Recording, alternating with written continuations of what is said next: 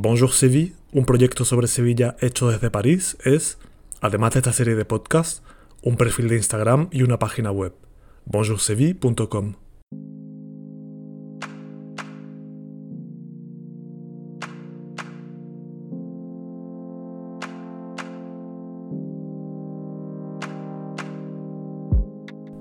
Desde la invención de la muy noble e invicta ciudad hasta la aparición del meme, Sevilla se ha pensado y ha sido pensada sin descanso.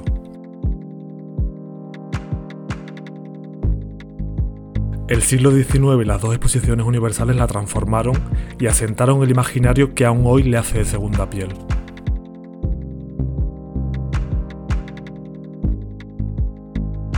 En el siglo XXI, las campañas de promoción turística y el nuevo andalucismo compiten por crear otra imagen de ciudad. ¿Pero qué se esconde detrás de estos mecanismos? ¿Quién demonios inventó Sevilla?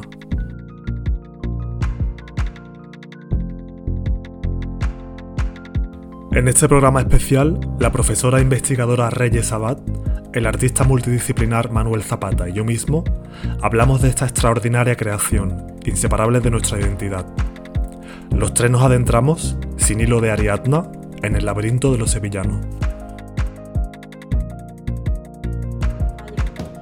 Gracias por Manuel por recibirnos en tu casa. aquí, Eso, Manuel, gracias. en este pedazo de Siempre tan hospitalario. Eh, con una, un vermú buenísimo que nos ha puesto Manuel. Aquí. Total, digo, no sé si el vermú es andaluz. El vermú no lo he visto si es andaluz. Ah, El vermú es. Sí, de Moguer. Ah, es de Moguer. Ah, mira, Pues mira qué bien. Kia, me encanta. Está buenísimo. Y tenemos detrás nuestra una vitrina llena de muñecas marín, que son una joya porque ya no se fabrican. Creo que no se fabrican, ¿no? Ya no se dejaron de fabricar ya hace tiempo, ¿no? Me parece, ¿no? Eh, no, o sea, se dejaron de fabricar, claro. Yo estaba, a ver, ¿está en el museo de en Chiclana? Pues no he estado En el nunca. museo En de- Chiclana. Sí, se abrió. está La fábrica, la fábrica está en Chiclana. Eh, Pero se visita la fábrica. Llévame, ¿no? Se visita el museo, hay un museo. claro, pero es que estuvo abierto muy pocos años, se cerró para una remodelación y ahí quedó. No se ha vuelto a abrir. Hasta donde Yo lo yo- visité hace unos años, hace, hace mucho tiempo. Claro, o sea, hasta donde yo sé, años, eso no se ha vuelto, no se ha vuelto a abrir. Y estoy intentando, cuando lo permitan las circunstancias, Hmm. de contactar con un, con un chico que sube mucho material a Instagram que tiene, se ve que tiene moldes, como los moldes de la Ah, cabeza, los moldes de los Claro. brazos, seguramente porque algún familiar suyo, Claro, porque eran moldes, evidentemente, claro. claro, al final eran, eran Mm. piezas producidas en serie y al final eran plásticos. Hombre, en su día la producción sería grande, ¿eh? Sí, pero no era una cosa... Es que te- esto te lo encuentras en, todo el mundo. O sea, tú vas a París y te encuentras muñecas marín. Vas a China y te encuentras muñecas marín. Eso en todo el mundo. Eso se exportó a todo el mundo. No, y además- se lo llevaban fuera los turistas, claro. Se lo llevaban a, a sus países, ¿no? Y que fuera donde están más baratas, porque no Pero sé. en Francia no valen nada. En Francia los ves en, lo- en- en los mercadillos tiradas en, en la calle, tiradas en, en los puestos. Y te vale Claro. un euro la muñeca. Una. Claro. Increíble. Sí, súper barata, sí, porque sí. No, tiene, no, no tiene valor allí, Claro, claro. exacto, no es Aquí son piezas de coleccionista casi, ¿no? Algunas, ¿no? La de, por ejemplo, la de Lola Flores. Hay una de Lola Flores, ¿no? Que es horrorosa. Es pero bueno, es una pieza de coleccionista, claro. Quien tenga Sí, eso en su sí. casa es un- una joya.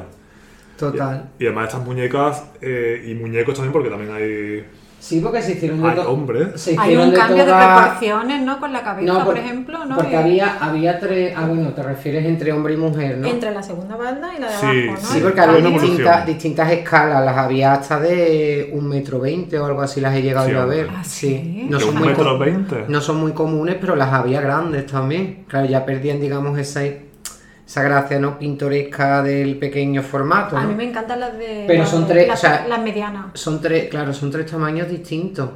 Y bueno, y eso, y hombres también, porque además se empezaron a fabricar todas las, de todas las provincias. Claro. Los trajes regionales, ¿no? Claro. Y bueno, con, todas con todas las particularidades y también ficciones, porque, claro, hay mucho de recreación, ¿no? Claro, y de, Del tema en cuestión. claro, y de, re- y de repente pues un traje típico de un pueblo se convertía en el representativo de una provincia entera. Mm. ¿Y las muñecas, las muñecas Marín creéis que han, que han qué papel han tenido en la, esa construcción de la identidad de nuestra Andalucía?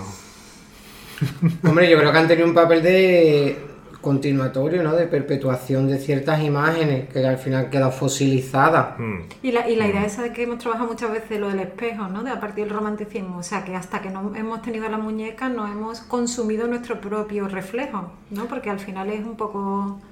Yo creo- no, es- eso está claro y es un reflejo que se nos devuelve a- ahora aquí o no hace tantas décadas en forma de plástico Y que nos encanta, además. y que nos Claro. encanta, pero que... Pero es una cosa que nosotros, no- que nosotros antes de, o sea, no lo habíamos creado, es decir, convertimos nuestra propia tradición, nuestro propio folclore en un objeto de consumo a partir de la mirada del otro.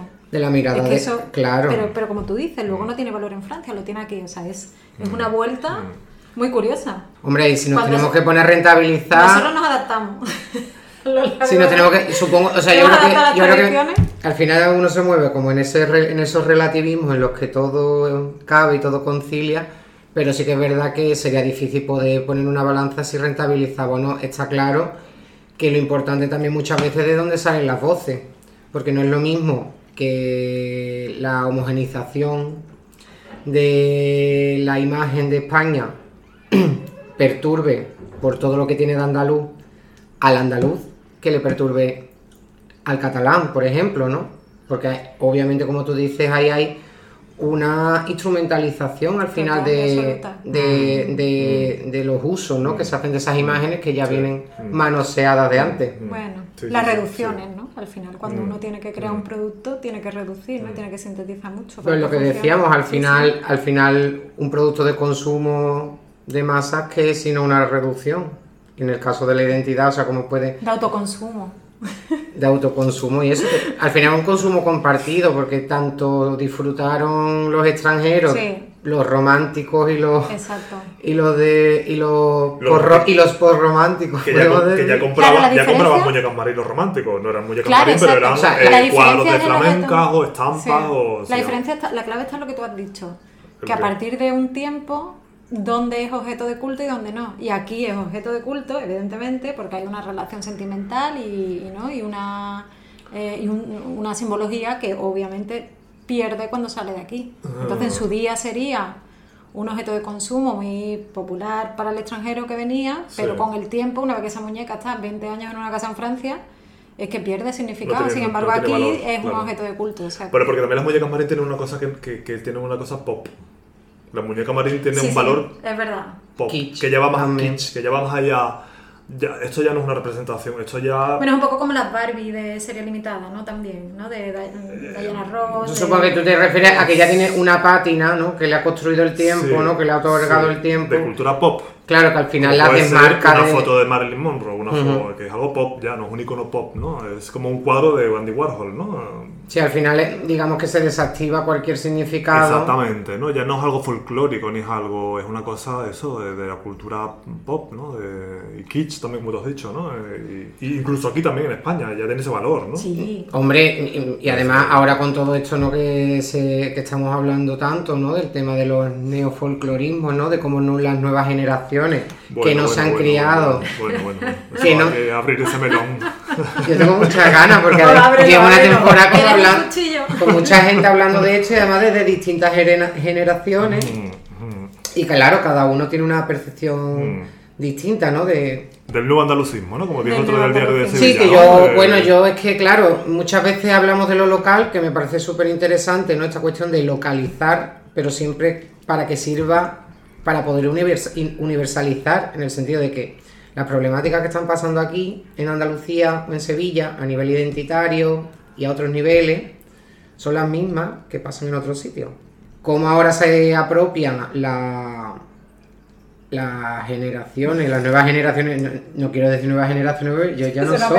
No, porque yo ya no soy nueva generación. Tú, Eso, también, tú eres millennial. eso es lo que me da pena. Tú eres millennial. Yo Ya. cambio de década. Hombre, yo lo que veo Sí, que hay en eso que estás diciendo respecto a la mirada del otro, coincide exactamente el boom del nuevo andalucismo con el boom del turismo. O sea, justo han empezado a salir todos estos movimientos después del boom turístico, de la masificación turística, con Sí, lo ¿tú crees que hay cual, una yo creo que no. una- una relación, cronológicamente, sí. Yo creo que ha sido Mm. ha habido como un boom turístico, un rechazo al turismo, ¿no? De pronto Sí, el movimiento de barrio sí. rechazo y han, han empezado a surgir todas estas... Pero yo creo que también en esta Yo re- creo que sí, yo pero creo que yo, hay o una sea, especie de reacción. No te diría, no te diría que no de esa forma tan, tan rotunda, pero creo que también hay mucho de, de necesidad de una vuelta a unas raíces que no, que no se han, Pero que no se han construido. Pero porque el turismo explota mucho la imagen No. falseada también. Sí, o sea, Y eso te genera rechazo. Yo creo que el por que de aquí. A ver, yo no digo que sea al 100% por eso, pero sí que es verdad que creo que hay. eh, o sea, hay ahí como una semilla que va creciendo y de pronto hay un fenómeno que hace que. Eh, que salte, ¿no? Que yo se, creo se que evidencie yo creo que más. las cosas siempre funcionan al revés. Siempre nacen de lo popular y luego, pues, las élites pueden ser políticas, pueden ser culturales, se apropian. Eso pasó en el 19, con toda la referencia a lo popular andaluz, y ahora también. Al final, yo creo que el turismo no deja de ser una, perpetua, una perversión de algo que la sociedad vive de una forma activa. Y en el caso de Andalucía o de Sevilla eso está muy presente. Las ferias es tan turística como tanto es del propio sevillano, por ejemplo. Y en el caso eso de cómo se han revisitado las estéticas, ¿no? Por ejemplo, ahora la- las muñecas de Marín, ¿no? Cuántas drags Mm. no se están valiendo de estas estéticas y las están poniendo en práctica sobre los escenarios y eso está funcionando desde un espacio de empoderamiento de ciertas identidades disidentes y aparte de eso está funcionando dentro de una sociedad espectacular.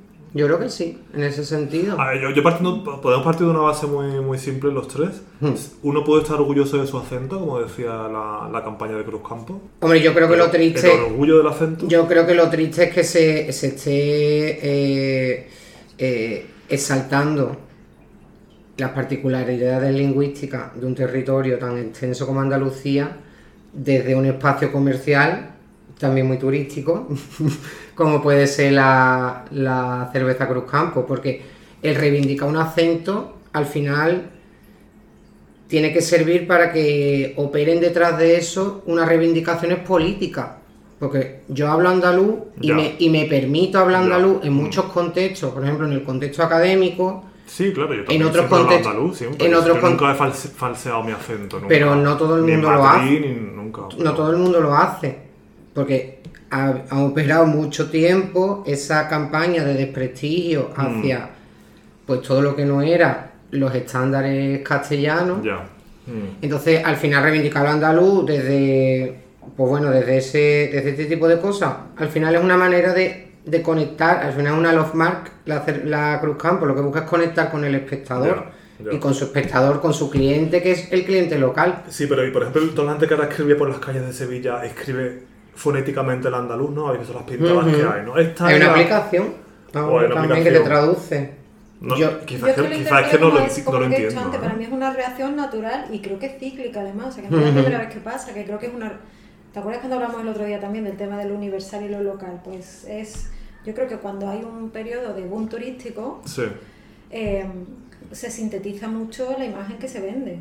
Porque un extranjero no es capaz de entrar en toda la idiosincrasia y en toda la cultura del sitio que visita. Pero las pintadas en la calle San Luis, por ejemplo, son reacciones, eh, fonéticas, son eso no, pequeñas- eso no es para los turistas. No, por eso, porque Eso son pequeñas, son reacciones. O sea, es que hemos vivido una masificación turística que ha sido muy rápida Ya, y muy intensa. sí. Mm. Entonces yo creo que el local reacciona creando su propio producto. Ya. ¿Qué pasa? Que es verdad lo que dice Manuel, que son reacciones que en principio vienen de lo cotidiano y se acaban convirtiendo también en un producto cultural, como Mm. son todos estos grupos ahora Califato 3x4, que lo que hacen es O de esa reacción. o comercial. Claro, por supuesto. Claro, que es verdad que que, viene que lo primero es una reacción social y Mm. luego una reacción cultural, pero es que la cultura funciona así, la cultura no también la puedes Mm. inventar y luego venderla y que se consuma de manera social, pero en este caso yo creo que parte todo de una reacción y una reivindicación hacia lo local porque lo local se siente amenazado por esa sintetización o reducción que se hace a raíz del turismo. A raíz del turismo y de la presión de a lo mejor de Madrid, del, del gobierno central, ¿vale? Todo Claro. eso, ¿no? Eh, Que, que quede claro que yo, por supuesto, tampoco acepto a la gente que se, re- se ríe de nuestro acento, ¿eh? Por supuesto, que tampoco estoy... No, es Me solamente parece bueno, mal, pues, o sea, yo- Esto es como No al final, esto, es más- mira, tampoco, esto es ¿eh? O cuando, sea- con, la- con las cuestiones Pero- raciales o de género. Pero ¿no? ese orgullo del acento no... Pero es como cuando estas cuestiones de, de, de- de género o raciales, o sea, no es lo mismo de dónde, desde dónde se proyecta el mensaje y hacia quién se opera, Mm. y hacia quién opera, eso condiciona mucho lo que se está diciendo. Pues esto es lo mismo. Pues no es lo mismo que se reivindique desde aquí ciertas cuestiones que desde otro sitio. Yo creo que hay ahí, porque hay un eso, un desequilibrio histórico Mm, que nos permite ese espacio de queja al final. mm. Pero con relación a lo del tema del lenguaje, que además ahora es como una cosa como que incomoda, que a todo el mundo le preocupa, yo en mi caso, como yo no soy académico de la lengua, yo creo que el lenguaje es una herramienta, además la herramienta más directa de comunicación que tenemos, el lenguaje, por lo menos el oral, ¿no? Sí. Y creo que de tanto usarlo, pues eso al final tiene sus propias derivas y es una y el lenguaje es tan nuestro que tenemos el derecho a profanarlo, a reinventarlo y a transmutarlo. Claro, el lenguaje Y- es una cosa que está viva. Claro, y a, y a día de hoy, que- pues esta- y que hoy, se, que, que hoy se escriba en andaluz, pues a lo mejor dentro de 200 años, de repente tenemos un- una literatura escrita que nos permite que lo andaluz se convierta en un idioma. Yo no estoy en esa preocupación, porque mis preocupaciones son otras. Pero que así se, así se han creado todos los, todos Sí, los idiomas ser- en el mundo. Puede ser el, el inicio de algo, sí, puede ser, ¿verdad? Claro, como ahora estamos en esa época, ¿no? De, o en ese momento de la vida, de la, de la patrimonialización, ¿no? Ya hemos llegado a... O sea, ya estamos, estamos en un momento ya de destrucción, no de construcción. No se puede construir ya nada más Mm. Nuevo, ¿no? Pues quizás a lo mejor el lenguaje es lo único que nos va a quedar. Pero el nuevo andalucismo, que es el artículo que hemos leído, en, creo que los tres, en, en Diario de Sevilla, ¿no? que se llama Molletes, memes y no sé qué cosa, no me acuerdo cómo se llama el artículo. El nuevo andalucismo es ese que se refleja en las redes, ¿no? en, las- en las Claro. memes, ¿no? En sácala- sí. saca, la silla a la- saca tu silla a la calle, siéntate con las vecinas a hablar. Esa cosa que, que al final es tan banal, al final, ¿no? Es decir, eh, pues sí, eso siempre se ha hecho, eso está ahí, pero no sé, no me cuesta mucho Es, es difícil desvirtuarlo. es lo que dice. Reyes, ¿no? Con relación al tema turístico, ¿no? Es que es difícil conciliar los ritmos personales, comunitarios, colectivos de, creo que- de las comunidades con esa, consumo ese turístico. consumo ávido que tiene el turista, porque el turista no está en ese punto de pararse a pensar. Y también es verdad que el turismo siempre ha estado instrumentalizado por, la- por las instituciones y yo creo que aquí, la- por sacarte la parte pos- positiva, creo que hay un movimiento también de decir, bueno, ya que tengo el escaparate, ya que tengo la plataforma, pues igual puedo vender otra parte que no ha sintetizado ese producto institucionalizado Mm. y de pronto se crea una plataforma en la que mucha gente está proyectando eh, lo local de otra manera, Ya. que al final se acaba convirtiendo también en un producto turístico, pero por lo menos Sí. está adaptado. Pero No yo creo sé, que no, no o- es turístico, yo creo que es una, es una cosa entre ellos, entre toda esta gente que hace Sí, habla pero- tu andaluz, eh, califato, que Sí, es una cosa en el como que ellos se retroalimentan, ¿no? De yo me Pero en el fondo cuando tú reivindicas algo así, es ¿Sabes? porque lo estás Eh, proyectando a otra persona para que, para que te vea. Si entre dos personas que hablan Para que se vean entre ellos un poco, claro, ¿no? Un poco que comunidad el de- mismo, pero entre dos personas que tienen el mismo acento, tú no necesitas recordarlo, ni necesitas eh, Mm, destacarlo, es siempre ya. Por, por la diferencia, ¿no? Lo local, lo, Mm. lo, lo particular, ¿no? No sé, yo creo que se ha, en cierto modo, pues se ha descubierto que hay una parte que no, no sé, que, que, que- que antes igual no, eh, no se asociaba a una creatividad para, para ciertos productos culturales o ciertas eh, o ciertos fenómenos en redes como no como mala cara o yo qué sé algunos de estos así que son que en Sí, son súper divertidos sí, mm. y, y ahora de pronto pues dice oye ¿por qué no? no igual no estamos acostumbrados a vender esto o a ya no a vender en el sentido comercial sino a enseñar ¿no? a, Mm. a compartir a mostrar a, no sé Mm. y de pronto sí de pronto Claro, también después de otra cuestión que a mí me, me, me, me- me provoca, me provoca reflexiones detrás de esto. ¿Hay algo realmente o solamente es pasárselo bien o solamente es provocar o solamente es, ¿sabes? ¿Qué aporta eso? ¿Qué aporta eso? Que- No sé. Yo No creo sé que hay distintas capas de acceso en ese sentido, porque sí. Eso- es que está muy mezclado en realidad está muy mezclado Sí. O sea, yo creo que al final eso es lo mismo, la, de donde emanan la- los discursos o las estéticas, pues eso mm, dice mucho de la intencionalidad del mensaje. Yo en mi caso, pues si quiero escuchar flamenco, no necesito un subproducto del flamenco que me haga una mediación entre ese lenguaje Mm, pero al final son decisiones que uno toma y ya cada uno selecciona Claro. qué, capacidad, qué necesidad tiene de mediación entre unos productos más puros o menos, ¿no? En ese sentido. Al final la búsqueda de lo, de lo particular y de ¿no? que llevamos tantos años ¿no? con claro llevamos ta- tantos años consumiendo, hemos pasado del imperialismo americano a la globalización más, más atroz, ¿no? Y, más- y entonces uno acaba buscando, Mm. buscando un poco su, su refugio, ¿no? Y, y reivindicando la diferencia, porque Ya. al final igualdad sí, pero diferencia también. O sea que- Ya. Pero y que la eso ha pasado en toda la construcción Pero lo que identi- chirría en de- de esto las son las redes sociales, por lo menos a mí, ¿no? Eh, lo que chirría en esto Pero porque tú eres un romántico. Porque, porque yo soy un romántico. Tú al, final Sí, eres, tú al final eres un viajero romántico Aquí que Sí, puede más cerca ser. del 19 que del No. 21. Puede ser, sí, sí, pues, pues es Sí, verdad, sí, ¿eh? total. Porque tú te Yo cada vez eso más, se, yo cada vez más. que eso se reivindique a través de las redes sociales me parece Pero si son los medios de nuestro tiempo, al final. Pero medios muy pobres, ¿no? Donde no Yo hay creo que mucho no, que- espacio para reflexión y para Yo creo que no, que porque tengamos más acceso a más cantidad de información no implica que no haya contenidos ahí válidos. Eh, en el ojo está el saber cribar Claro, ahí, qué es lo ahí que, sí con- se que es con lo que uno se queda. Ahí sí se da lo de Mucho, medio, criba- mucho cribado hace falta, ¿eh? Mucho. Hombre, es que hay mucho. Pero es que Mucho. ahí sí se cumple, porque ahí sí es un medio global con, con, con contenido que sí puede ser particular. O sea que. que- Pero a mí me parece mucho más interesante que se planteen esas posibilidades que a que te den eso, una imagen fija y que tenga que ser la que te puedas creer o la que te tengas que ver obligado a creer porque no tengas nada. Un libro, por ejemplo, ¿no? O solamente un... No, o sea, no me refiero a eso, no me, me refiero a eso, a, a- en cuanto a las imágenes que se proyectan, Mm.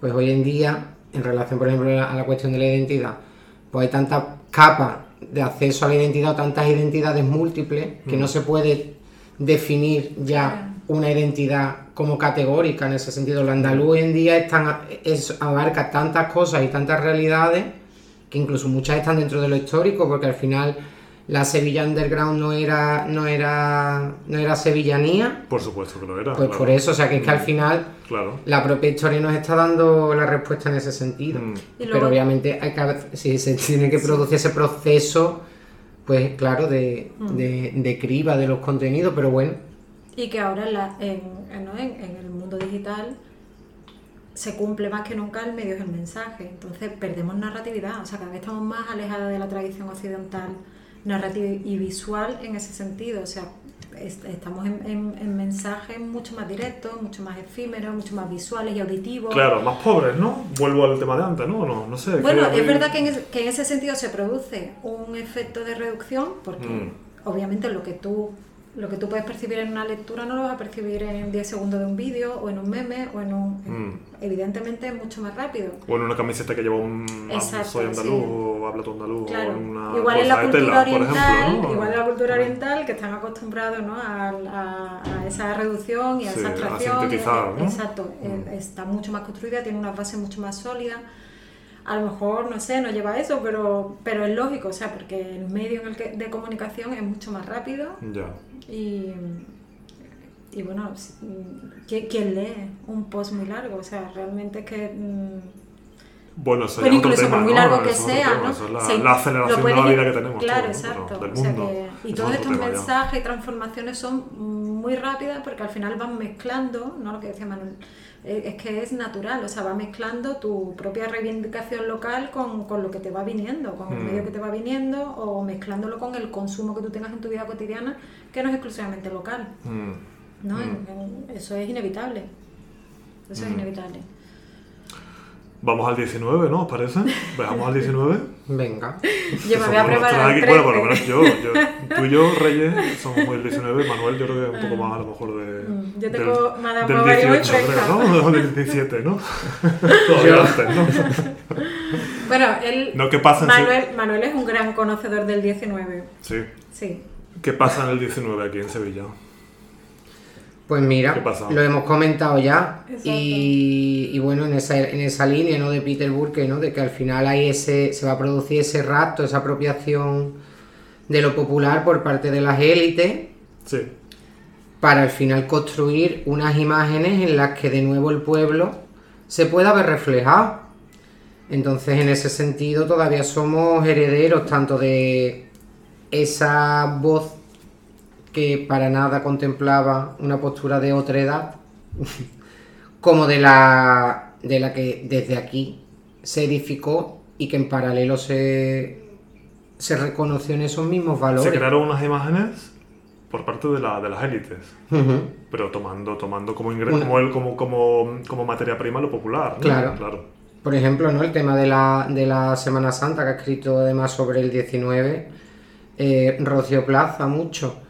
Obviamente había un caldo de cultivo previo, había hermandades gremiales, había una serie de cuestiones. Había un sustrato, ¿no? Claro. Había un sustrato de la Sí. fiesta Mm. que se va a estandarizar, se va a regir ya a partir de unos parámetros aristocráticos burgueses para dar respuesta al final no solo a esa idea, ¿no? a esa necesidad de, de expiar los pecados de penitencia, sino de rito social. ¿Para Ya. qué, ¿Para qué se hace eso? ¿Para aglutinar a la ciudad? Bueno, la aglutinante Bueno, para ya muchas cosas me imagino. Hay, claro. mucho- hay muchos objetivos, ¿no? Claro. Bueno, en el caso de la ficción, de la construcción de la ficción, eso ya existía, eso ya viene del siglo XVII, con la crisis cuando se traslada al puerto a Cádiz. Y Sevilla se queda, que también lo hemos hablado en otras Mm, conversaciones, sí, que sí. todo, todo lo que relacionamos con una Sevilla tradicional... Sevilla se queda en Norta, modelos. en Norta se queda. Bueno, no se queda en norte, en realidad ¿No? cuando ya lo estudias en comparación con, con la época contemporánea, lo que crea Sevilla realmente es, la- es el primer modelo de ciudad turística, por lo menos en Europa. O sea, el modelo de ciudad turística lo crea Sevilla con la crisis del 17 y convierte a la ciudad en el 18 en una ciudad turística para la, la aristocracia y, y- y la monarquía. Con todo eso eh, se convierte en una ciudad, eh, bueno, yo siempre repito el concepto de ciudad virtud porque Ciudad es así, Virtud, sí. que es eh, dentro de toda esta lucha de integración con Europa o, o- o de asimilación de los principios europeos, con la ilustración, ¿no? que todo esto que se, que se empieza a remover en el 18, Sevilla se queda como una ciudad que es el símbolo del anti- de los valores del antiguo régimen Mm. Y, y se queda con un patrimonio que representa, con un patrimonio que no solamente es arquitectónico y urbano, sino que tiene la fiesta urbana, la fiesta barroca. O sea, Sevilla es la ciudad donde mm, se celebra absolutamente todo, todo lo que pasa en la monarquía, todo lo, todas las festividades religiosas, es que, y con un clima que es estupendo, al sur, ¿no? con salida del río. Es, se convierte entonces pues, en, en- en una ciudad de vacaciones, en un marinador. ¿no? En un marinador. No, un- en una ciudad lujosa eh, enfocada a un turismo mm, eso, de aristocracia y monarquía y, y en el 19 continuaremos con esa lucha de modernización en lo que la, bueno, la ocupación francesa tiene mucho que ver se convierte el 19 en una lucha en qué hacemos. O sea, realmente nos convertimos en una ciudad mm, ilustrada, en una ciudad con principios de urbanismo eh, moderno, o seguimos siendo una ciudad simbólica. Y, se- y- y- y- bueno, pues al final la lucha la gana la ciudad simbólica, aunque se hacen reformas y se adapta un poco a los principios de, de planificación urbana europea o francesa, pero, pero y, se profanan los símbolos y se al final hay una reacción a todo eso con el nacimiento de la ficción costumbrista. Hemos perdido nuestro espíritu, nos lo han intentado arrancar, nos han dejado una ciudad más salubre, nos han abierto las murallas, pero nos han profanado lo más profundo que teníamos y lo más simbólico y característico, Mm. que es Mm. ¿no? todos esos valores Mm. de la ciudad utópica y de- del barroco. Entonces se produce la reacción, porque encima coincide con la llegada de los viajeros románticos, que dicen, pues es verdad, o sea, vosotros caracterizáis por esto. Sí. Y ese es el nacimiento de... de- Yo ahí, de ma- la yo ahí te matizaría en ese sentido, porque no sé hasta qué punto eso que es tan característico realmente lo es, sino como una respuesta, como tú estabas diciendo, haciendo una lectura de la contemporaneidad con el turismo, sino una respuesta a ese prototurismo, más que turismo, ese viaje romántico que se dio. Yo a nivel de urbanismo no te voy a hablar, pero por ejemplo a cuestiones de eh, identidad en la que va a entrar todo lo que es la construcción de, del espacio escénico, es que el flamenco, tal y como hoy lo entendemos, Sí. va a surgir como una respuesta a esa demanda Mm. de un consumo Mm. de unas estampas que en esencia Mm. respondían a las características o a esas particularidades de la propia de la propia de los propios habitantes locales Mm.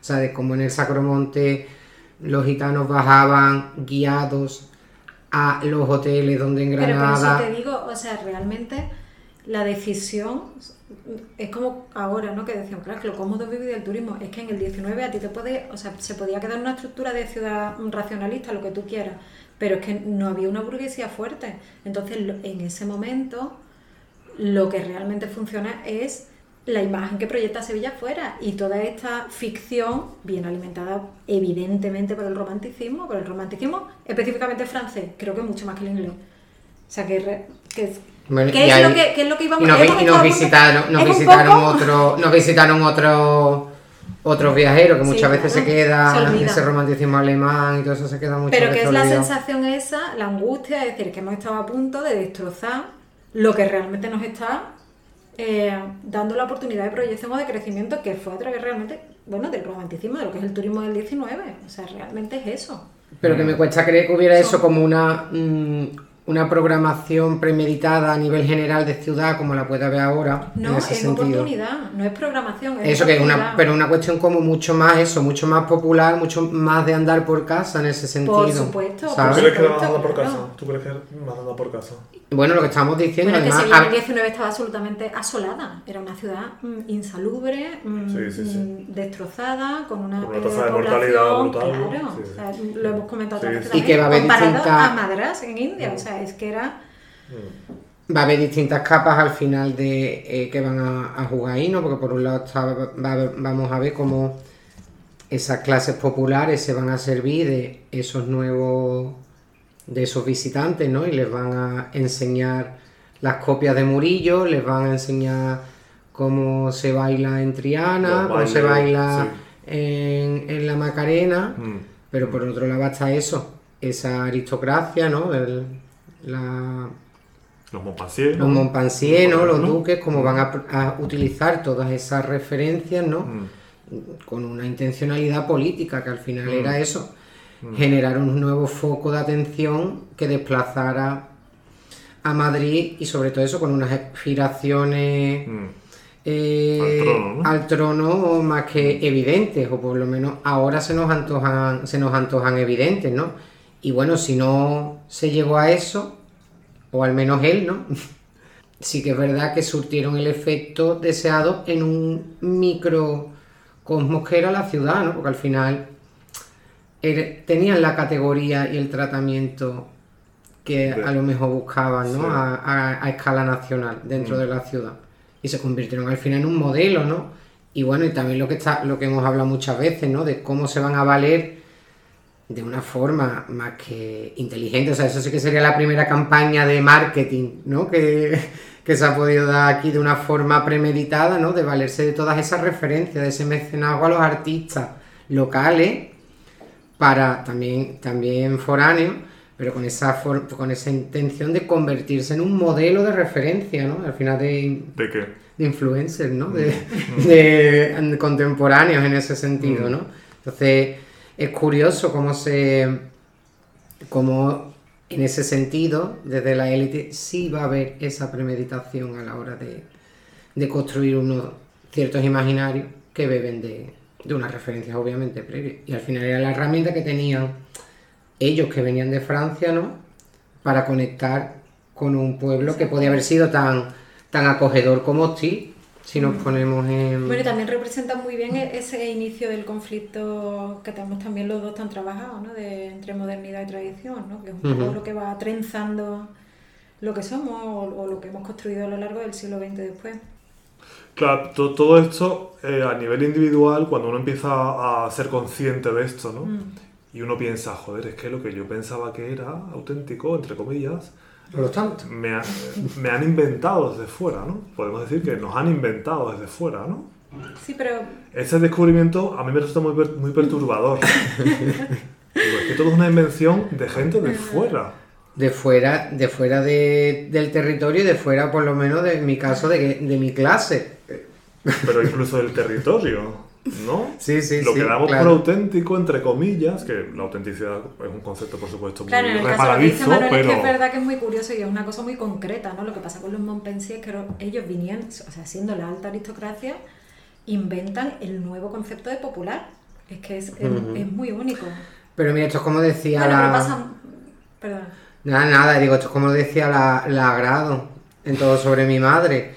Una más auténtica cuanto más se asemeja a la imagen que una se ha hecho de sí misma. Si tú te reconoces en esa imagen y te es útil en algún sentido o en otro, porque entiendo que Bienvenida sea. Claro, no, porque si, si hoy en día la gente se sigue vestiendo de flamenca. Y no Fueron se- unos visionarios. pues, o sea, como trayendo, ¿no? Las posibles utilidades, ¿no? De, esa, de esas ficciones o de esas falsedades, dándole la vuelta a lo que tú, a lo que tú dices, en, el concepto de, de- de originalidad, al final, si esas invenciones le son útiles a la gente, ¿por qué no son No son malas. Pero porque no- no, dejan de- no tienen, al revés, no dejan de ser auténticas, quizás lo son más en ese sentido. Exacto. Claro, la la autenticidad evidentemente no, no se puede definir, pero a vosotros nos perturba esa eh, cuando os dais cuenta, cuando tomáis conciencia de eso. Entonces, cu- dice, ¿cuál es la identidad? Es que Entonces, ¿qué, hay, ¿qué hay debajo? ¿Qué hay rea- qué hay, ¿Cuál es el Todo es sustrato real? Que la Todo es una identidad-. La, la identidad colectiva, o sea, per se no existe, salvo la supervivencia en Sí, pero es una grupo, construcción de la gente, de los locales, no de gente de fuera que te viene a construir, ¿no? Como en Bueno, nuestro yo caso. creo que ¿no? con que rasques un poco en cada sitio, al final siempre hay influencia. Eso es que es muy difícil. Es O sea, verdad salvo que, sea es una- verdad que, por ejemplo, dicen que París lo inventó Hollywood, por ejemplo, ¿no? El París que Esa- es claro, una invención porque de es una Hollywood. Seguramente. De las películas de Hollywood. Y que al final eso sí, mm, para entender qué es la identidad cultural y cómo opera, tienes que partir de la base de eso, de cómo opera. Y al final la identidad siempre se ha construido por oposición al otro. Entonces eso implica, Exacto.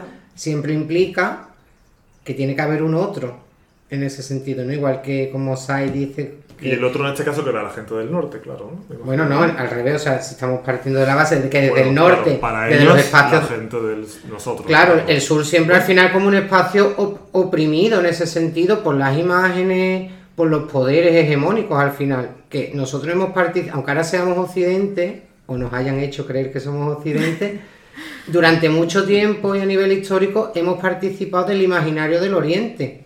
Y Claro. al final es eso, al final en esto opera, igual que opera Sí. luego como eh, con el colonialismo, pues es que no solo se da eh, dentro de este espacio concreto, pues siempre eso, desde un centro que centrifuga Luego hacia las periferias. Y ahí es- en eso hemos participado, lo estábamos diciendo, ¿no? De- con relación al, a un microcosmos, a un cosmos más, más pequeño, ¿no? Que es, es España.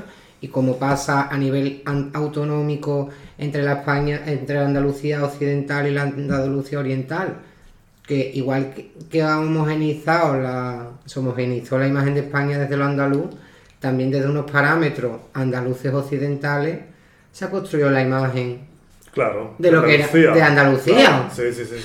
¿Nunca os ha pasado que habéis estado en otro país, en el extranjero, y habéis representado el rol que se espera de vosotros como andaluces o como españoles? Claro. ¿Os habéis visto vosotros mismos desde fuera y habéis dicho, joder, me estoy comportando como se espera que me tengo que comportar por Voy a ser español o satisfacer andaluz? un- O estás en la feria con unos amigos, unos amigos guiris, en la feria, en una caseta, con unos amigos franceses o de donde sea, y, y son los más feriantes, y los más andaluces, y los más sevillanos, porque Bueno. ahí tenéis un público delante del que tenéis que representar ese papel. Y caéis en, la trampa, a mí me ha pasado varias veces, ¿no? De, Mm. de darme cuenta de que estoy interpretando el papel que se espera que tengo que tener, aunque yo después no sea así mi vida, mi vida Ya, cotidiana, ¿no? Pero, es que tienes que tener en cuenta lo que caes antes, que nosotros estamos que nos transformamos dos veces al año. Es que para nosotros esa performance cotidiana es normal. Es que nosotros nos transformamos. Sí, pero la exageras más. Cuando tienes un público extranjero, ¿no, ¿no te ha pasado nunca eso a ti? Bueno, que pero la es lo mismo que más todavía. diciendo, claro, porque, porque no es lo mismo que tú reivindiques tu identidad con uno que es que tú con, que estás con uno igual no la tienes que reivindicar, la reivindicas cuando estás con el otro. Ya, sí. Sí, y no hablo sé de una reivindicación, no es no una reivindicación. es- no sé qué es. es Acentuarla, no sé, al Sí, final es marcarla, sí, ¿no? Es, sí, es- Cuando digo reivindicar de una manera, mm, digamos, mm, no una reivindicación política ni una no, reivindicación... no, no, pero es como. Hombre, yo creo que yo es que mm, al final todo, o sea, aunque uno no quiera todo es político y al final ir a, ir a la feria vestido de una manera es un acto político, quieras o no, o sea, no se puede. Ir a la feria es un acto político. Es un acto político totalmente. Vaya como vayas. Vayas como vayas, igual que ya la Semana Santa, ahora en eso entra en juego en cómo vas y en calidad de que vas. O sea, todo en la vida es político, hasta las decisiones que se toman desde una, un posicionamiento apolítico lo son. Mm. Y lo que tú dices, yo creo que ahí influye mucho la cuestión de- del, conte- del público y del contexto. Pues no es lo mismo en un, con- en un espacio en el que tú eres eh, figurante y a la vez consumidor, como puede ser la Semana Santa, puede ser la feria, Sí. que el trasladarte a un espacio y que allí se te exija ciertas claves, ¿no? Yo eso, Sí. eso me ha pasado a mí sobre todo en España. ¿sabes? De ir a... y además en, en contextos laborales, Mm.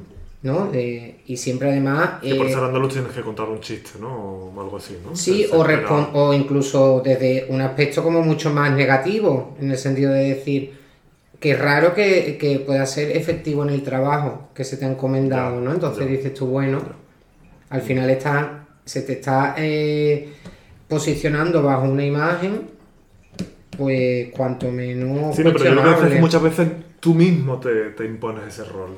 Claro, lo a eso me refiero, cuando uno es consciente de lo que, de lo que es y lo que representa. Y, es- y es hasta un placer a veces, ¿eh? Claro, o sea, eso, al final ese, ese es el carácter performativo en sí, en, dar respuesta. Claro, es que la, esa es la diferencia al final entre la performance y la actuación teatral. Que la actuación teatral sigue un guion y responde a una representación escénica y la performance no. La performance al final es un acto único.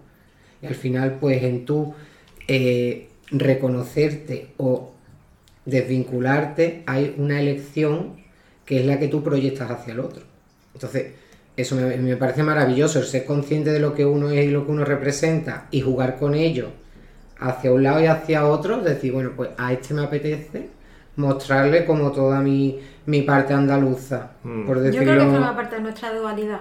¿De, nuestra du- dualidad? ¿sí? Sí, yo creo que sí. Otra cosa es que la utilice ¿De qué dualidad? cómo, cuándo. ¿De qué dualidad? Bueno, pues lo que estamos hablando, ¿no? De esta mm, cuerda que hemos ido tensando hacia la tradición y el pasado, hacia Mm. la modernización, hacia, mm, pues tenemos una, sabemos que tenemos una raíz que, bueno, que no será igual para todos, pero en el fondo todos más o menos reconocemos cuáles Sí. son. Y, y, y lo, lo cotidiano, que sería, bueno, pues el mundo, digamos, más globalizado, más, en el momento en que eres capaz de sacar esa raíz, esa particularidad, oye, pues te hace gracia, ¿no? También, y la, disfrutas, no sé, no siempre, pero hay momentos en los que sí, y no lo veo negativo, yo no sé, No, a mí me parece tampoco. que, no, sí, sí, a mí, a mí me gusta, muy- me muy- gusta... Es como un juego, como dice Manuel, claro, ¿no? Es exacto, casi un juego, exacto.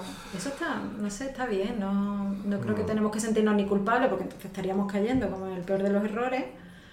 A mí lo que, me- lo que estaba pensando yo ahora es, claro, está- ¿no? esto de sacar, en qué momento sacar como eso que somos, digo, eh, si empezamos a sacar de pronto este nuevo andalucismo, nos lo estaremos cargando, si lo convertimos en ese cliché. No, es que, es que las, esa parte más... las identidades no se pueden patrimonializar, es que ese es el tema. Claro, pero la cuestión es lo que es nuevo andalucismo dejará de, ser- de serlo también en el momento en que se convierta en algo, ¿no? En cuanto se incorpore un poco más Sí, sí. y pierda esa originalidad. ¿o Pero que al final, al final no se están, yo creo que no se están Sí. incorporando tantas cuestiones en cuanto a una revisión de la validez de los discursos subyacentes Bueno, y o, porque va todo de muy intro- rápido. o de introducir discursos que validen a muchas otras, a muchos otros posibles. Por ejemplo, ahora con el documental este que han, que han sacado Jesús Pascual y Bonilla. En el que aparezco yo, por cierto. Ah, Que es tú apareces, es ¿verdad? verdad, Que tú sí. apareces. Por ejemplo, pues por ejemplo, ¿no? Que ellos son dos perfiles que no han vivido ni han consumido las referencias que vosotros exponéis. Por eso quizás no han hablado en primera persona y han tirado de, de otros para hablar de cómo o cómo actúa o cómo se inserta los maricones en las cofradías. Porque ellos son maricones, pero no son de maricones de cofradía. Eso sí, ¿eh? Eso sí. Eso Ah. hacía pasos en su... ¿Sí? de pequeño por su casa, sí, sí. Pero bueno, hasta donde yo, hasta donde yo sabía, yo creía que ellos no, Mm. o por lo menos por lo que ellos nos contaron, Sí, sí. no, o sea, al final había una cierta mirada ahí exótica también, ¿no? Mm. Y no están incorporando, no están construyendo nada nuevo en ese sentido, están visibilizando unas realidades que ya estaban y que formaban parte de la, de la fiesta. Y luego eso, ¿no? La cuestión de, de que igual que estamos hablando de todo esto, yo creo que es porque estamos intentando, o tú estás intentando darle un sentido a todo, o sea, de- al final de... Al artículo. No, no, o sea, de darle un sentido a, la- a- a tu propia existencia, ¿no? Porque hay- ya me gustaría que nos contaras tú Nos estamos poniendo más académicos, yo no digo nada. cómo te percibes fuera. otro vermo, ¿puedo? Que tú al Es lo que te iba a decir, yo Bueno, creo que... Sí, claro. Tú al Oye, final... yo... ah, ¿Qué quieres vermo? sí, porque nos estamos poniendo Sí, académicos, vamos a relajarnos. ¿no? Mi propia existencia, pues, pues claro, viviendo en Francia. Tú eres que estás más señalado, ¿no? tú eres el o tú has tienes performativizado... Yo muchas veces, La- sí, me doy cuenta ahora, sí, Pero sí, tú has yo- yo he- performativizado ¿El qué? La pariseñida, pariseñida ¿se puede? También, también. Yo, yo vivo una esquizofrenia. Tú llevas, llevas la baguette en la tote bag Sí. Debajo del brazo, más bien, más que en la tote bag. Debajo del brazo la llevo. con su Pero sí, papelito yo, de yo- yo muchas veces soy el más parisino y después soy el más sevillano aquí en la feria. Y después Pero a soy ti, el a ti más. esa dualidad no te parece estupenda, esa capacidad que tenemos de transformarnos y de estupenda. Y ser la más sevillana en París, También lo he hecho en fiestas, por supuesto, también, hombre, claro, también. Y la más parisina aquí también. Y ese, contraste, Sevilla, y ese contraste que tenemos nosotros estéticamente, una cosa como súper, súper mm, sencilla y concreta, que es el anonimato de la túnica y el capirote, pasar a lo opuesto en la feria, que no es todo lo La contrario, que es la exuberancia, ¿no? la... Ay, es que me parece marav- la verdad me parece maravilloso y yo no soy una gran partícipe de la fiesta, yo soy Ah. más bien observadora, pero mm, a mí me parece fascinante. Y algo que comparten la- esos dos espacios, bueno, o más espacios, ¿no? Porque también está el rocío, o sea, muchas otras, Sí, muchas claro. otras festividades. Es ese un metalenguaje que hay dentro de todo eso que es que es bueno yo con Manuel y con Pepe es que aprendo un montón porque no tengo ni idea de, de, de cofradías y, de- y voy aprendiendo Ah. me van llevando yo de la mano Pero mira, hoy estábamos viendo, Muy mal por mi parte. hoy me había enseñado Pepe una foto Ah, de la amargura, que Está horrible. horrorosa, horrible. Horrorosa, horrible. ¿Cómo horrorosa. a esa virgen? Porque es una de las fechas más importantes Pues la de viste, pues la viste en las hermanitas de la cruz. Por Dios. Entonces no hay un maricón ahí detrás. Yo, y yo digo, detrás de toda virgen que esté mal vestida y una gran hermandad homófoba. Sí, puede ser, puede ser. Puede tener algo. algo ¿Sabes? de Es que te lo eso. Es así. Sí. Pero, y dices tú, al final, es que pierde, o sea, que una imagen esté mal vestida, desactiva toda su función y toda su función en relación a la fiesta. Totalmente, totalmente. Porque al final, eso que habla, que decía de lo del carácter inútil de la fiesta es en esa cuestión de lo lúdico, del propio goce estético. por supuesto Sí, sí, por sí. encima de cualquier otra cosa Pues si si no no sería aglutinante social Pues si perdemos lo Seguro, estético vamos. de las proporciones, de esos cánones, además, que la gente que está ahí metida se le... Los conoce al dedillo, la- Claro. las medidas y. Claro, entonces, si se pierde eso, es que eso ya no es Estamos lo que... perdidos, Estamos estamos perdidos, claro. la, la- igual la clave simplemente es esa la superficialidad. la, belle- la belleza como algo, bueno, no voy a decir fácil, pero instantánea, que es muy bonito también. Claro, sí. Otra vez que también está muy mal vestida es la del Valle, la Virgen del Valle. Está muy mal vestida. No la No, sé qué le pasa últimamente. No la visto. Yo es que estoy en París y me, me meto en, la, en las- Pero esa virgen es muy bonita, ¿no? Eh, pues, es una de las grandes de. Sevilla, la del Valle. Yo me meto en, lo- en los hilos de, de Instagram de que habla la gente de, de los vestidores y eso, ¿no? Entonces me leo todos Sí. los mensajes. Al final los 50 comentarios lo mensajes. mejor, ¿eh? Te me encantan. Yo voy en el metro leyendo los mensajes de los vestidores de Sevilla.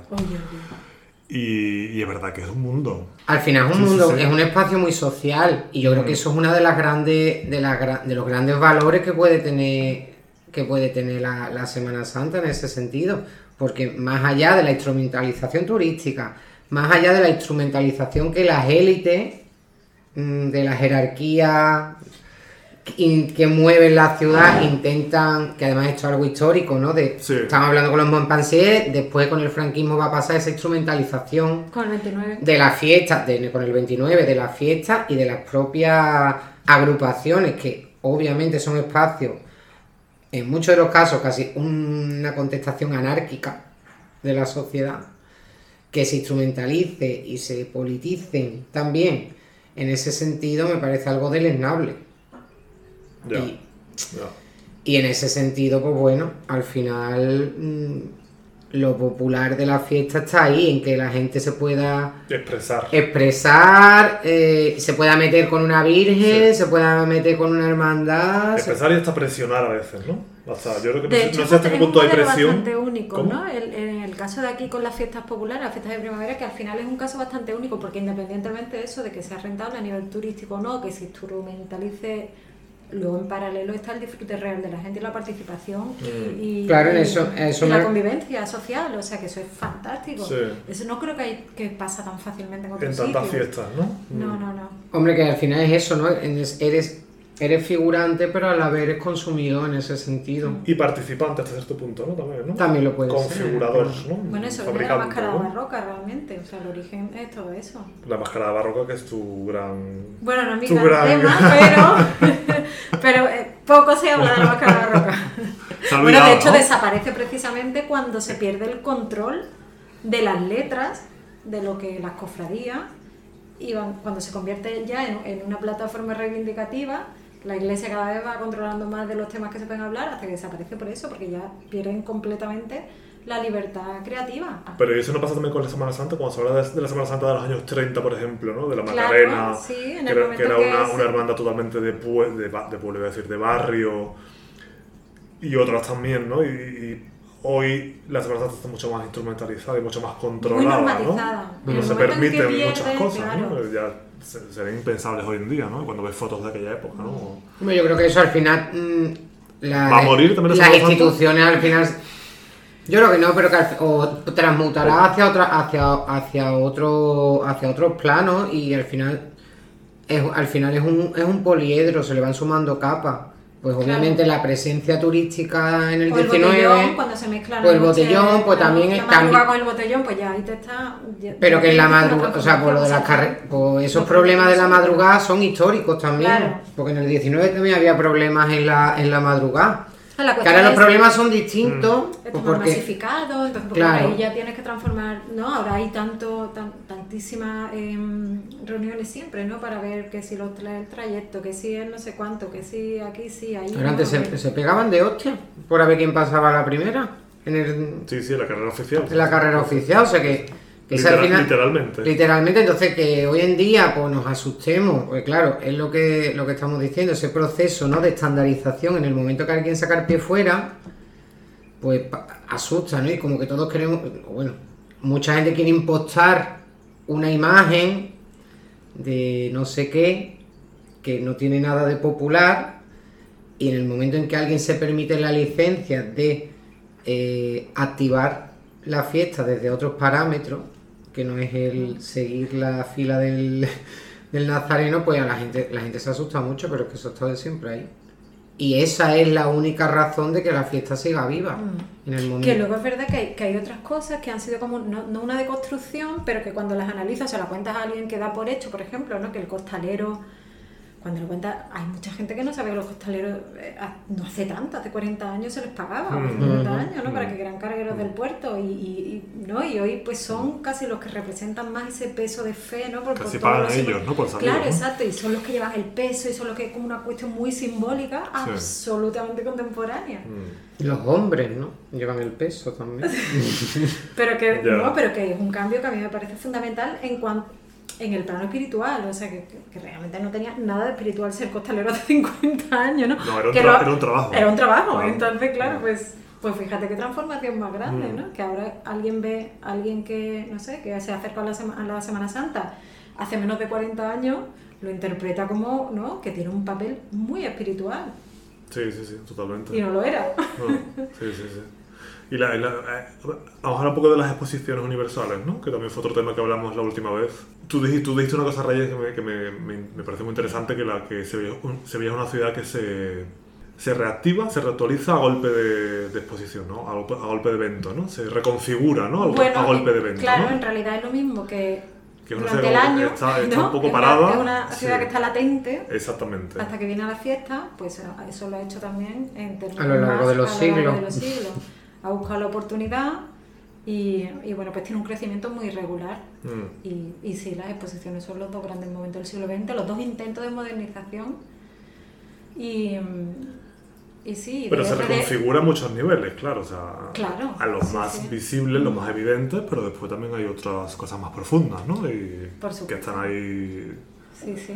Bueno, en el Moviéndose, 29 ¿no? era, lo que más urgía era la, la renovación de la ciudad, del urbanismo, eso era lo que más... Y por supuesto recuperar, utilizar la excusa de recuperar los lazos con América para, pues para posicionar económicamente otra vez a, a Sevilla dentro de- del mapa europeo y, Mm. re- y de relaciones con América. Mm. Sobre todo porque en ese momento, especialmente en los años 20, eh, Argentina es el tercer país más rico del mundo, el cuarto, no sé, está como Sí, América Latina está en sí. plena expansión Mm. económica, con lo cual convenía más que nunca que lo que hace, pues, eh, intentar reivindicar los lazos de unión mm, a partir del descubrimiento, claro, de, con América Latina y ampliar la ciudad, que hacía falta, ¿no? Una ciudad que hasta prácticamente la exposición vivía intramuros eh, comenzar esta- eh, la expansión, la renovación del caserío, la expansión. Bueno, ahí viene un poco también el tema de la censura del modernismo, que Sí, porque también hubo una reacción contraria muy fuerte, ¿no?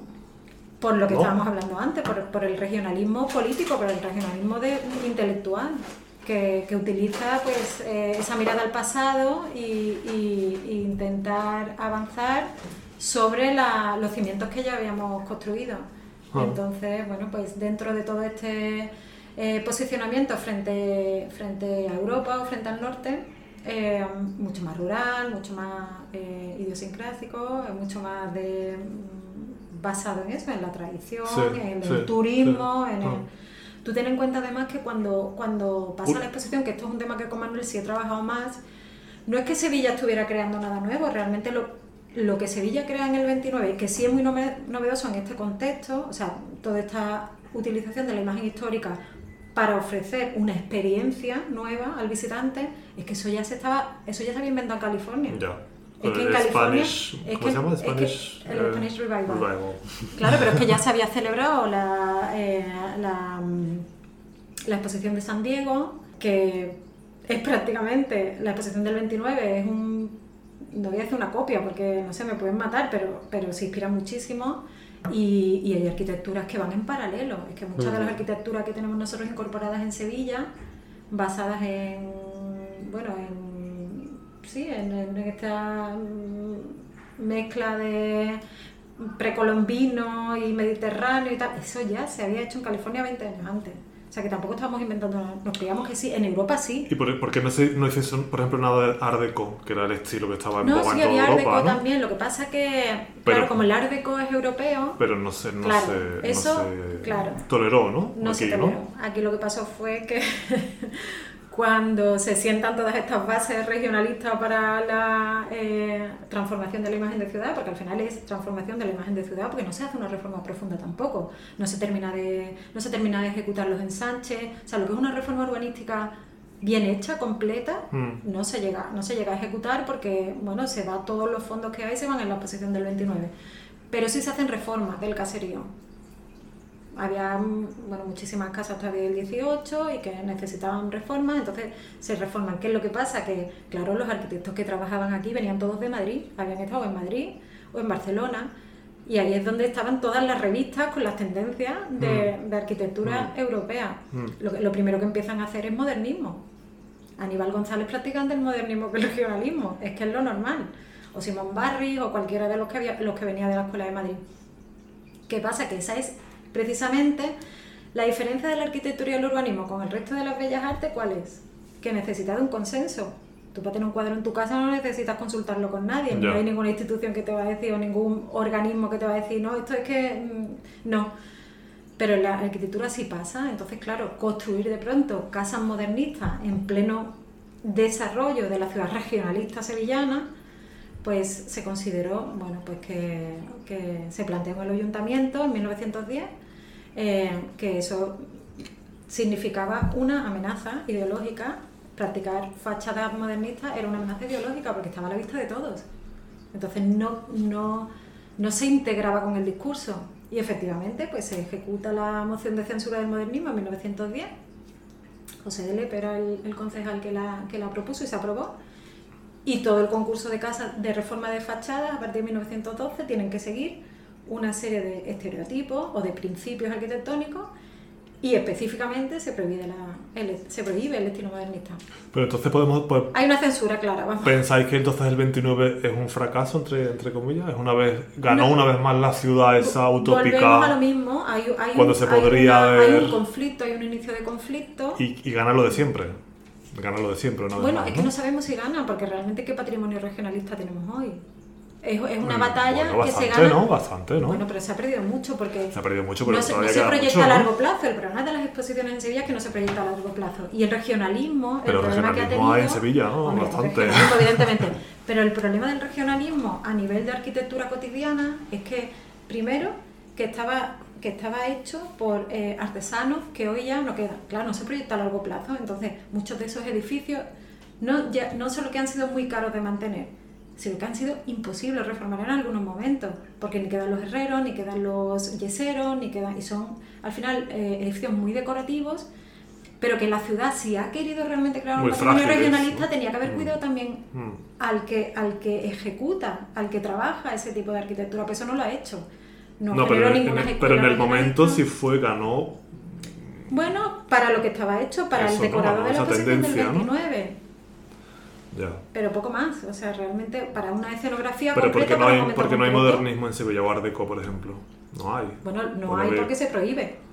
Hay, pero lo que se construye. ¿quién se luego impone luego es verdad que de alguna manera, bueno, la Casa de las Moscas es posterior, en el Arenal, hay algunos edificios que sí consiguen integrarse, no sé muy bien por qué, porque al final me imagino Sí, que. algo de modernismo hay, algún edificio hay, Sí, ¿no? También en la calle en al Alfonso 29. XII, ¿no? Creo que hay otro. Luego tampoco dura mucho la normativa, o sea, una vez que ya se celebra la exposición, eh, Mm. en los años 30 sí se recuperan algunas cosas, o sea, que esto dura hasta lo que es la exposición desde 1912, que es el concurso de, de fachada de casas de estilo sevillano, ¿no? que es un poco la, la consecuencia de esta censura del modernismo, pero después a partir de ahí tampoco podían ser tan estrictos, porque Pero- el que tenía el dinero decidía. Y ahora el ayuntamiento quiere recuperar, reivindicar ese, ¿no? Lo habéis leído, ¿no? Que en el- para el Mm. 2029 quiere celebrar o El centenario. el centenario de la exposición, ¿no? Y no sé, no, no me acuerdo bien lo que leí el otro día, pero algo así. Sí, ¿no? como, como ahora que, ha- que, han, que han protegido el espacio de la, de la Expo 92.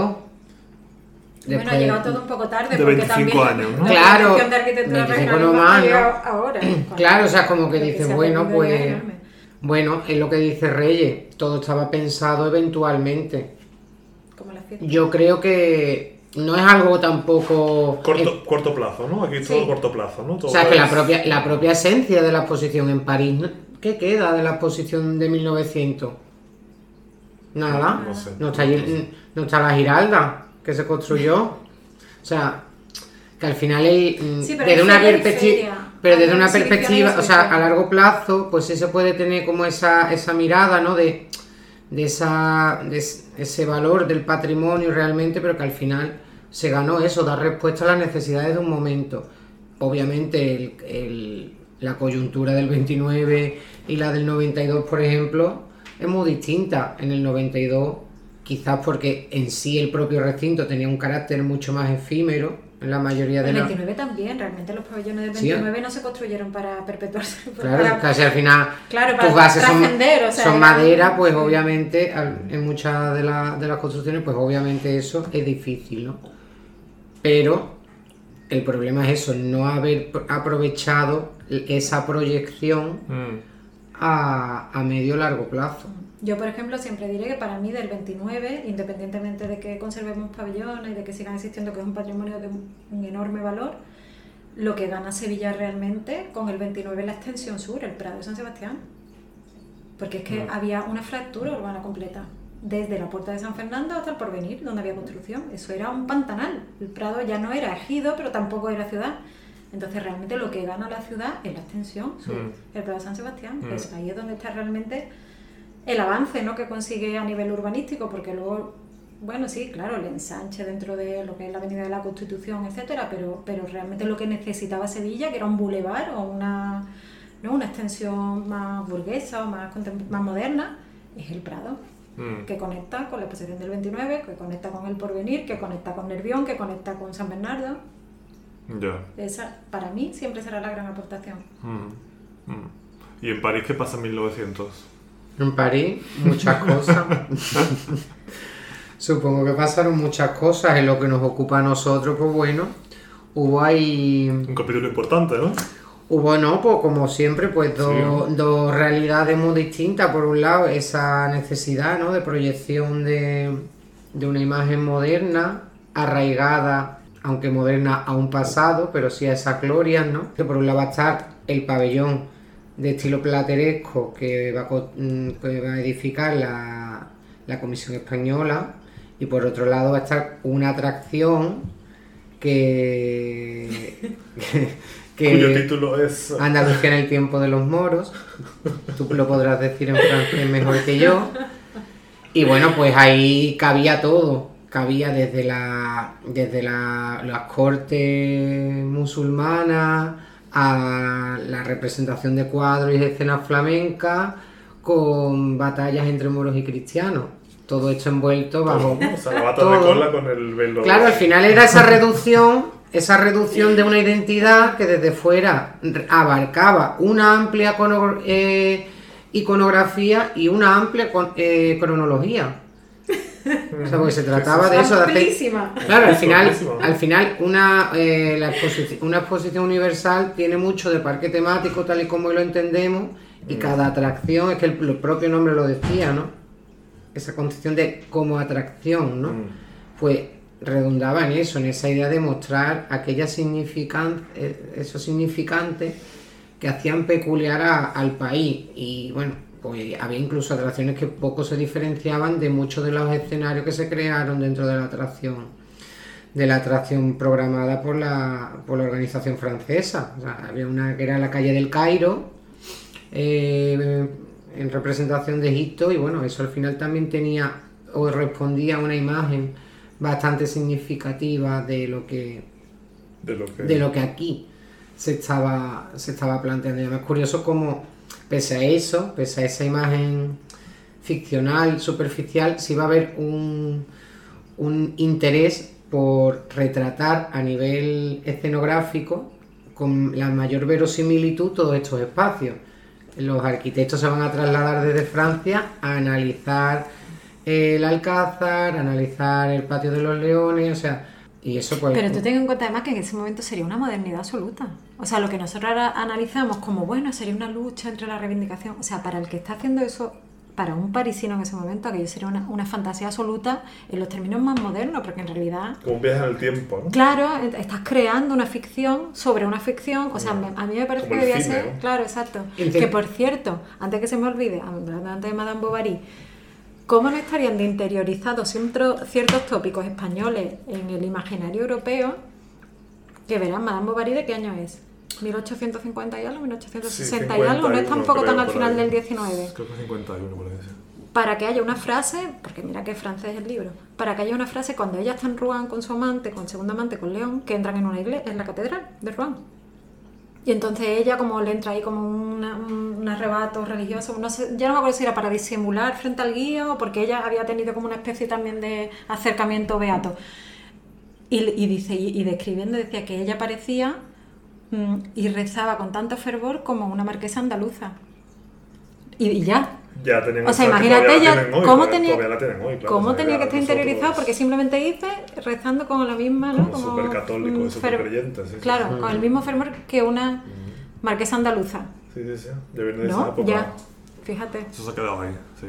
increíble. Existe. Se sigue usando esa expresión. No, no, pero esa idea de los españoles como, Como- súper creyentes, fervorosos y Sí, final-. Bueno, eso sería, eso sería otro tema, porque al final, al final, Todos. En Francia es que, bueno, Pero además se andaluza, encarga- no castellana. Sí, o pero sea, que al hombre, que que lo que- fue una que lo- referencia dentro de esa imagen. Mucho los más que viajes, Castilla, Los, o sea, viajes roma- los viajes románticos siempre acababan en Andalucía. es que no tenía el mismo exotismo estético. o sea, No, y también, esa por- mezcla de pero y también te digo, también había una, también había una, cuest- era una cuestión práctica, porque no todo el mundo se daba, se atrevía a dar, a, A ir a dar- Egipto, a o dar a- salto, a a, cruzar, a cruzar Marruecos simplemente. Claro. Sí, sí, sí. Es una cuestión utilitaria de, bueno, era eso, tener todo lo que esa imagen presabida, porque esto al final es un relato que se va construyendo, que se va pasando, se van pasando de unos a otros, y Andalucía en ese sentido te permitía vivir toda la experiencia, no solo romántica desde la idea de la religión, la estampa tópica andaluza, sino de la imagen oriental, del orientalismo Claro, claro. que es otra de las grandes temáticas que se van a desarrollar a nivel pictórico, literario, tanto fuera como en España.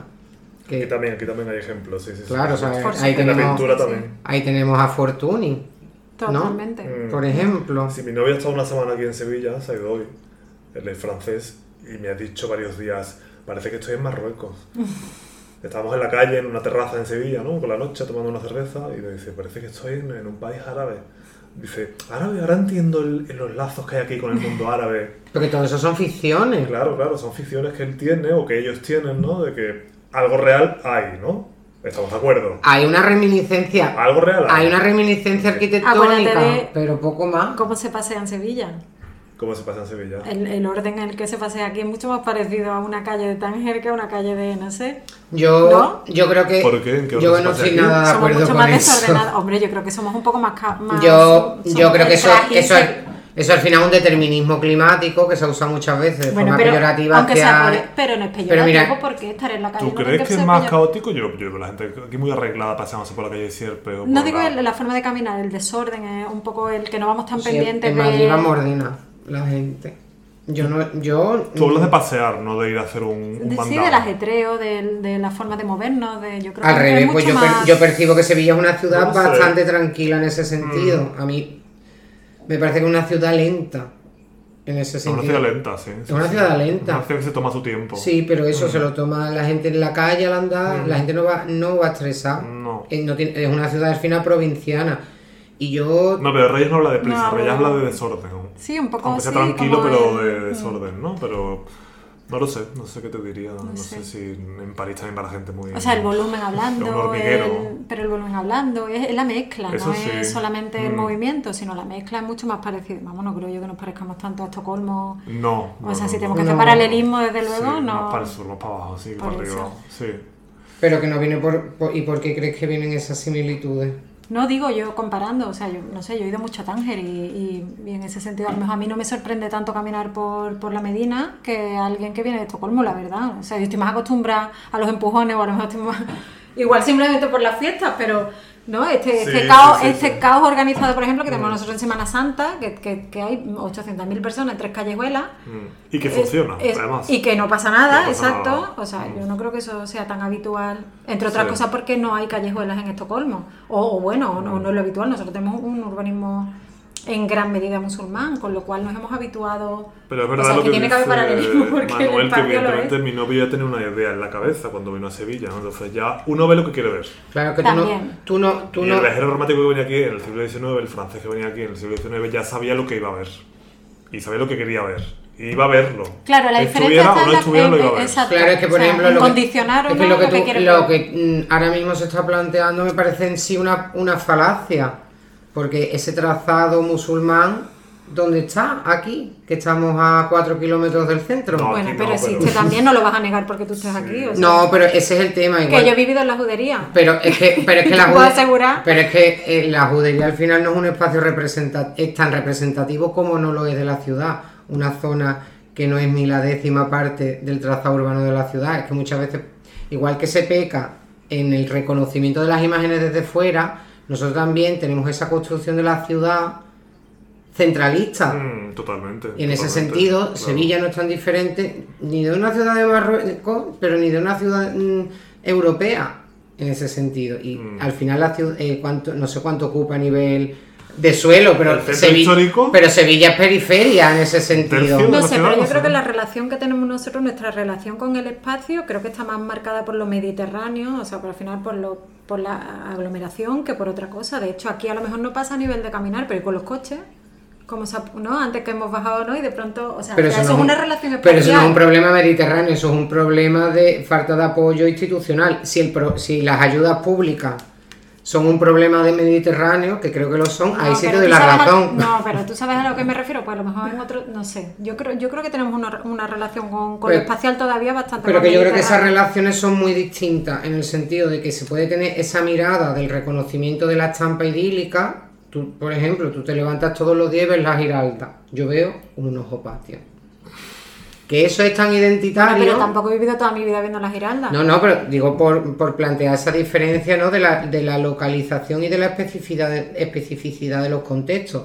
Es que, por ejemplo, ahora que se está poniendo en valor esos neoandalucismos, lo popular al Mm, final, mm. me da igual la sigla que tenga, porque dentro de esa realidad hay algunas que están más arraigadas a esos imaginarios míticos y hay otras que a lo mejor no tanto, que tienen mucho más de lo cotidiano, de lo de andar por casa, pero que también son identitarias. Yo estoy hablando de psicología ambiental, de escala humana, de cómo nos movemos en el Sí, espacio son dos temas exclusivamente. diferentes, sí. creo. Son temas diferentes, sí, es verdad. Pero lo que tú dices, Manuel, es interesante eh, lo de los, antes hablamos de lo, lo de los barrios, ¿no? De Sevilla, ¿no? Mm, Como sí. cuando siempre tendemos a pensar efectivamente que Sevilla es el centro, ¿no? Ujú. Y, y antes pasábamos por los pajaritos, ¿no? En coche Mm. cuando veníamos para acá. Eh, Bueno, es que ha sido, es verdad que Sevilla ha sido- y sigue siendo en cierta medida una ciudad centrípeta, o sea que el, el centro sigue atrayendo muchas de las sí, funciones, aunque ya está más dispersa ¿en- y más ciudad, pero ¿Sevilla es el centro o Sevilla hoy en día ya...? por supuesto que no, por supuesto que No, no. ¿verdad? Pero hablo del movimiento de la ciudad. Ahora, ahora mismo, por ejemplo, igual ya no, ¿no? Porque es verdad que, ah, pero hasta hace muy poco tiempo era de las Mm. pocas ciudades donde todavía el comercio seguía concentrado en el, en el centro, ya no, Mm. porque han construido 20.000 centros comerciales en muy poco tiempo. Pero era una ciudad donde todavía la gente iba a pasear de compras. Sí. Eso, a ver, en Mm. cuántos sitios lo ven, ¿no? Dublín, Mm. por ejemplo, que mm, lo conozco bastante bien, o sea, lo que es el centro, cada vez men- tiene menos ese movimiento natural Mm. de ir a pasear y de, bueno, ya con la compra en internet de cuento, pero. Es una ciudad que sigue teniendo, sigue siendo muy representativa y sigue el centro sigue siendo muy atractivo. Sí, porque tenemos todavía esa resistencia a aceptar que Sevilla no es el centro ya, ¿no? Hay, una- como a mí me- me- hay una resistencia, ¿no? Aceptar que Sevilla es esto, realmente, es esto. Sí, Sevilla Es está hecha de bloques, Gana, sí, gana sí, por, sí. gana por Bueno, lo que estábamos hablando cuando veníamos en bloques el o coche casas, lo que sea, también, pero quiero decir barrios, ¿no? La No resistencia está en a una urbanización de en bloques, cabeza, ¿no? ponerle nombres de fruta, no, lo que estamos diciendo, o sea, esa, esa cosa de ponerle nombres de vírgenes a calles donde, Mm. donde no hay ninguna relación con ningún edificio religioso, ¿no? Mm, Eso pasa mucho, es una manera como de compensar, de equilibrar Mm. barrios hechos de bloques a los que se les da a las calles nombre o a los propios complejos se les da nombre De que están relacionados realmente con el de no, de eh, un urbanismo Mm. completamente desligado de ese urbanismo histórico Mm, ¿no? Esa fisonomía sí, de, sí, sí, sí, de- sí, sí. de residencial, de bloque, tal, no sé qué, que es totalmente universal, o sea, que está en cualquier sitio, y darle nombres a las calles. mm. eh, Como de para tender un lazo vírgenes, de- claro, con el centro exacto. o con la esencia, Como cuando se- entre comillas, de la ciudad, ¿no? Como cuando se, se construyó la fábrica de tabaco, que quedaba completamente fuera de la ciudad, ¿no? Mm. al- al- era la primera extensión que se hace, digamos, de modernización de la ciudad. Y la gente no iba, no paseaba por, por, la- por los alrededores, ¿no? aunque estaba ya construido como eh, lo que es ahora el, el Parque del Cristina. Y la única manera que tenían de conseguir que la gente viniera, hicieron una hermandad y una procesión. Y era la única manera de extender ¿Ah, sí? ese paseo, claro, provocar el paseo, integrar esa zona que se quedaba extramuros a través de una procesión, porque es que era el instrumento realmente de integración social. No sé, yo creo que. No sé si hemos llegado a alguna conclusión con el Nuevo Andalucía. Pero no hay ninguna conclusión a la que llegar. No. Creo que tenemos cada uno un parecer diferente. Sí, yo creo que sí, Creo pero que eso, sí. eso me encanta, Eso está ¿eh? bien, también muy bien, Sí. claro. Bueno, cada uno No se ha lleva. planteado ninguna hipótesis previa, entonces Claro. tampoco se puede llegar a ninguna Sí. conclusión. La conclusión es que el verbo está muy bueno. Esa Es la verdad, conclusión a la que sí. hemos llegado. ¿No? Y sí. Y luego si, no, si, nos afect, o sea, si nos afectará en el sentido de afección, no, de, no en sentido negativo, el nuevo andalucismo, o sea, nos dejaremos... Me imagino que habrá una parte que nos guste y otra que no, ¿no? Yo soy muy escéptico. Mira que a mí me encanta participar de las tradiciones, entre comillas, y me encanta sentarme en la puerta de mi casa del pueblo a tomar el fresco o el- en las noches de verano, me encanta hacerlo, pero no voy- pero me, me chirría mucho cuando la gente hace memes de eso y lo publica y lo, no sé. Pero es que tampoco, por pero supuesto, entonces que nos vamos a convertir en, claro. poli- en policías de usted No, vive la no. identidad. yo soy policía, yo No. Usted vive la identidad de verdad. No, Usted no vive la no, identidad de Yo que hablo verdad. del no. movimiento general de esto, no hablo de lo que hace cada uno concretamente, del movimiento general de esto. Es que, es muy, com- es, que es, muy, es muy complicado. Que no me lo creo, vaya, que es que no me lo creo. Hombre, que hay cosas que no me Sí, creo. O sea, yo lo que no me creo es que tú estuvieras haciendo rock hace 15 años y, ahora y estuvieras renegando. Todos, todos hemos tenido ese momento, ese... Sí, sí, Yo lo he vivido, ¿no? Ese momento de renegar porque tienes Claro, esa necesidad de, con- contestarte. Y es que le veo el peligro a que lo cultural, que lo cultural Este es el tuyo. se quede en eso, en una reivindicación identitaria de lo cultural y se quede ahí. Desafectado y desplazado de lo político.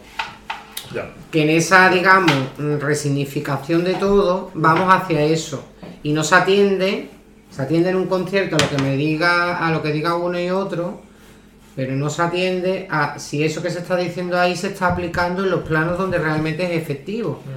Entonces ese es el problema, el desligar en esa banalización de la cultura, Exactamente, eso es. eh, dónde está el foco y las luchas. ¿Sabes? Que yo que también es que lo que me pasa, que nunca sido yo fan de, ¿De qué? músicas y conciertos. me pasará eso, que no termino de conectar. De ¿Sabes? populares. No, no, de, de ser como groupie de nadie. Ah, ya. ¿Sabes? Yo estoy diciendo como por gente concreta, ¿sabes? Mm. Pero yo que sé, que hay que atender más eso al, a dónde, desde dónde se pueden resolver los problemas. Exactamente. ¿Sabes? Entonces, la gente que publica memes en Instagram de Andalucía, ma- Matria, mi madre, no sé qué. Hombre, yo, a mí, a el, meme, ahí, a mí el meme me interesa, porque al final el humor Sí. es un acto de resistencia súper válido y que sí nos caracteriza y que, es y que es algo muy identitario nuestro. Mm, es verdad, sí. El humor, pero como una herramienta útil Mm. para desafectarse. Yo Porque- que soy demasiado purista, yo, me parece. O sea, porque estás es en París. rancio, Es que estás en París. Muy rancio. Será, será mi parte francesa, así que estoy, estoy en plan rancio, sí, es verdad. O sea, yo creo que una cosa que Pero- no, o sea, es que el humor, el humor no, no banaliza, al revés, el humor es algo muy serio en ese sentido, el humor, hacer humor es algo muy serio. En Bueno, yo creo que al final también está la cuestión que hemos, bueno, que creo que hemos repetido varias veces, una cosa que no es nueva y es el suministro de la identidad. ¿no? Y que nosotros, por ejemplo, lo hicimos con América y de hecho hay un libro que se llama El defecto barroco y habla de Jorge Luis Marzo y habla de eso, del suministro de la identidad barroca en, en Hispanoamérica, el- la identidad hispano-barroca, que es otra construcción. Mm. Pues un poco lo mismo, ¿no? Es una cosa es lo cómo tú te sientas o tu proceso de identificación y de identidad, que eso te lleva toda la vida, y otra cosa es el suministro rápido de identidad. En este caso lo que tú estás diciendo, o sea, que, que es te doy ya. Como, como tú te tienes que reconocer, cuando Mm. eso e- en un, en un segundo no lo puedes saber, o sea, ni en un año, ni en un... Mm. No son procesos que normalmente llevan un tiempo y ahora pues con, cuando se produce un fenómeno como esto, de suministro de la verdad. identidad, Sí, puede ser, puede ser. es pues ya está. sí. Sí, sí, Pero bueno, todos hemos lidiado ¿eh? con suministro de identidades. Además, constantemente, Claro, ¿no? todo el tiempo. Claro. O sea, todo el tiempo. Pero bueno, lo importante es que seamos conscientes de eso.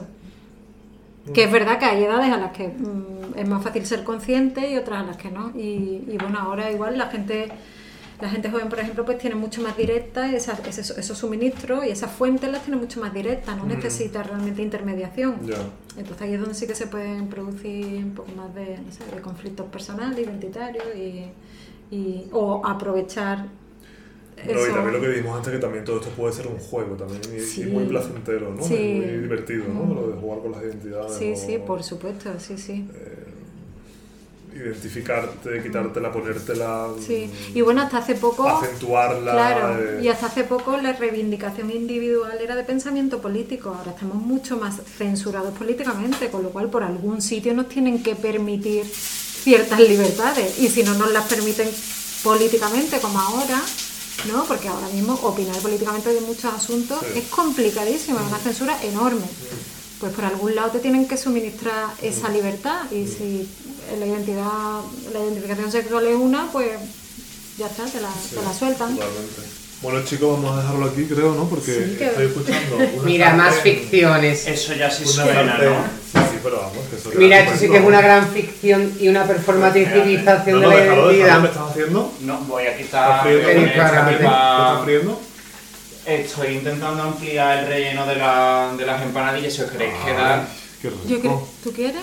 Nos vamos a ir. Bueno, yo, a mí me Si tú te quieres quedar, igual me voy yo. No, no, yo voy contigo. No, no, como, Tú, como tú tú estás quieras. oliendo las empanadillas. Pero no, Con pero las no, son las empanadas. 10 de la noche ya. Ay, eso son las 10, no me lo puedo creer. Sí, Uh, son las 10. y yo le dije a David, ahorita. Que, que muchas gracias a los dos Nada. Gracias a ti. por haber aceptado esta, este encuentro, este, esta charla sin rumbo ni objetivo fijo, pero bueno, interesante. Siempre, es agradable estar con vosotros. No hay que llegar A ningún sitio. a ningún sitio.